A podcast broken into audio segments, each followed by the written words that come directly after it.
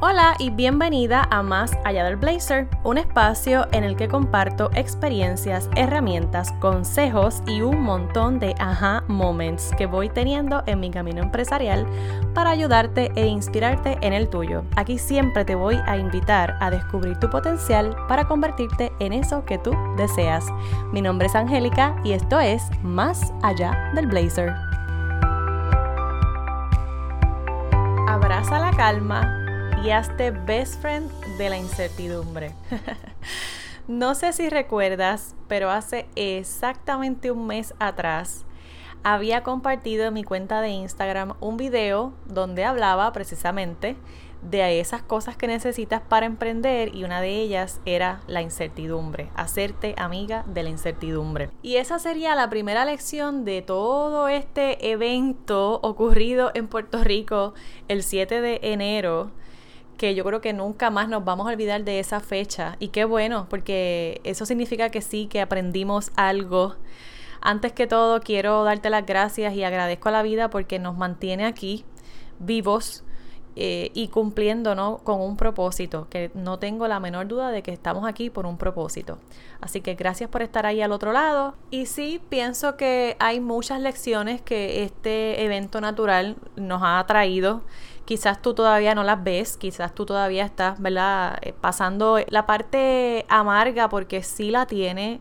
Despertar a las cuatro y media de la mañana con ese ruido, ese estruendo que hace, realmente yo creo que lo más traumático de esto es el hecho de que aunque estábamos siempre, ¿verdad? Siempre sabíamos que esto podía pasar y seguimos sabiendo que eso sí puede volver a ocurrir, pero nunca antes lo habíamos experimentado de la manera en que se experimentó.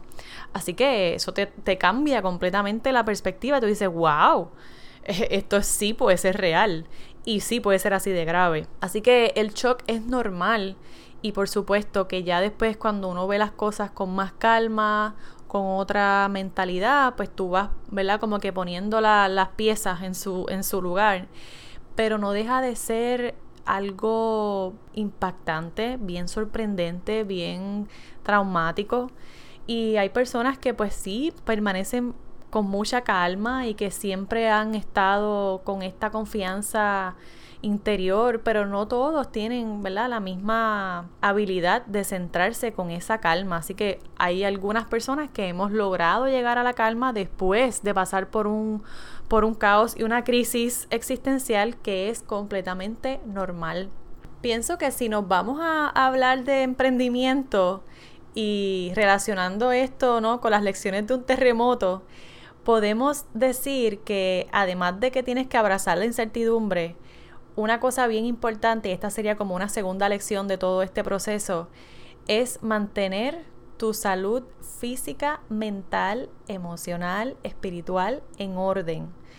Y tenerla en orden, pues claro, implica que tú tienes que integrar a tu vida hábitos, rutinas, y encontrar la manera, porque a mí me funciona meditar cinco minutos todos los días, pero a lo mejor a ti te funciona media hora, o a lo mejor a ti la meditación no te funciona y lo que te funciona es otra cosa. Y siempre te lo he dicho, te he invitado a que encuentres las formas en que a ti te funcionan para que puedas continuar creciendo y buscar la manera, ¿no? De hacerte consciente, pero siempre cumpliendo contigo, con, con tus necesidades y con lo que te funciona a ti. Así que la segunda lección definitivamente es que es importante que estemos siempre conscientes de la importancia de cuidarnos, pero de cuidarnos en todos los sentidos, a nivel físico, a nivel espiritual, a nivel mental, a nivel emocional. Tengo que decir que durante los segundos que duró el movimiento de ese terremoto, yo estuve repitiéndome, Angélica, todo está bien, Angélica, cálmate, pero mi corazón se quería salir de sitio. Inmediatamente mis labios se resecaron, mi cara estaba hincha, aunque no nos veíamos porque la luz se había ido. Pero una vez logré, o sea, se, se detuvo, pues pude accionar, pude moverme, coger la mochila, vestirme, mantenerme alerta, porque obviamente pues esto continuó moviéndose, aunque no en la misma magnitud. Pero sí, me ayudó mucho, me ayudó mucho en ese momento poder repetirme a mí misma y eso es parte de lo que ya yo he aprendido y, esas herramientas que he adquirido en diferentes, de diferentes maneras, ¿no? Ya yo te he dicho que yo voy a terapia psicológica y he podido adquirir diferentes herramientas o recursos que en estos momentos de crisis pues me han ayudado. Otra cosa bien importante, y esto sería como una tercera lección, que está bien relacionada al emprendimiento, porque ya te había dicho, es importante que nos informemos, que nos mantengamos siempre, ¿verdad?, actualizados, pero infórmate selectivamente porque ya desde el día anterior a este, a este evento habíamos tenido también otro similar, un poco ¿verdad? menos fuerte, pero ya teníamos la cabeza como tan llena de, de todo el impacto que había tenido. Y entonces, ¿qué pasa? Empezamos a ver las noticias y las noticias de por sí siempre van a exagerar todo. Y, y eso yo creo que es lo que altera un poco la, la mentalidad y te activa ese sentido de pánico de que mira, esto te puede pasar a ti también. Así que con el emprendimiento pasa lo mismo y lo estoy viendo claramente. Mira, esto es lo que pasó, mira, esto es lo que puede pasar, o mira, si no avanza. Y entonces vuelvo y te repito, esta lección es bien importante, hay que saber seleccionar la información con la que nos vamos a estar informando. Y por supuesto, saber que hay información que no nos aplica y hay cosas que sí que podemos pues usarlo como herramienta para aprender y para continuar creciendo. Una cuarta lección sería el hecho de tener un plan A, un plan B o un plan C D, E y por ahí para abajo hasta la Z si es posible, porque en este caso, ¿verdad? Nos tuvimos que prácticamente adaptar de un día para otro a una situación completamente nueva, completamente inesperada, porque sí, sabíamos que estábamos teniendo como estos issues, ¿no? De, de movimientos de tierra y toda la cosa, pero yo creo que nadie se imaginó que iba a llegar a esta proporción y pues con todas estas consecuencias, así que yo no, yo no te puedo, empezando por mi contenido, para darte un ejemplo básico, yo no podía compartir al otro día de un terremoto, eh, mira, esta es la manera en que te puedes vestir hoy, o este es el look del día, porque no va. Entonces hay que hacer pequeños cambios que se adapten al momento. Y lo mismo pasa con el plan. Yo tenía planes también de comenzar a, a conectarme con las estudiantes de asesoría y de mentoría a partir de ese primer sábado del, del mes y no lo pude hacer. Así que los planes se fueron cambiando, se fueron modificando, pero ya yo tenía, ¿no? Esa, ese plan B o ese backup ahí pendiente, porque si no pasa esto, pues entonces debe pasar esto otro.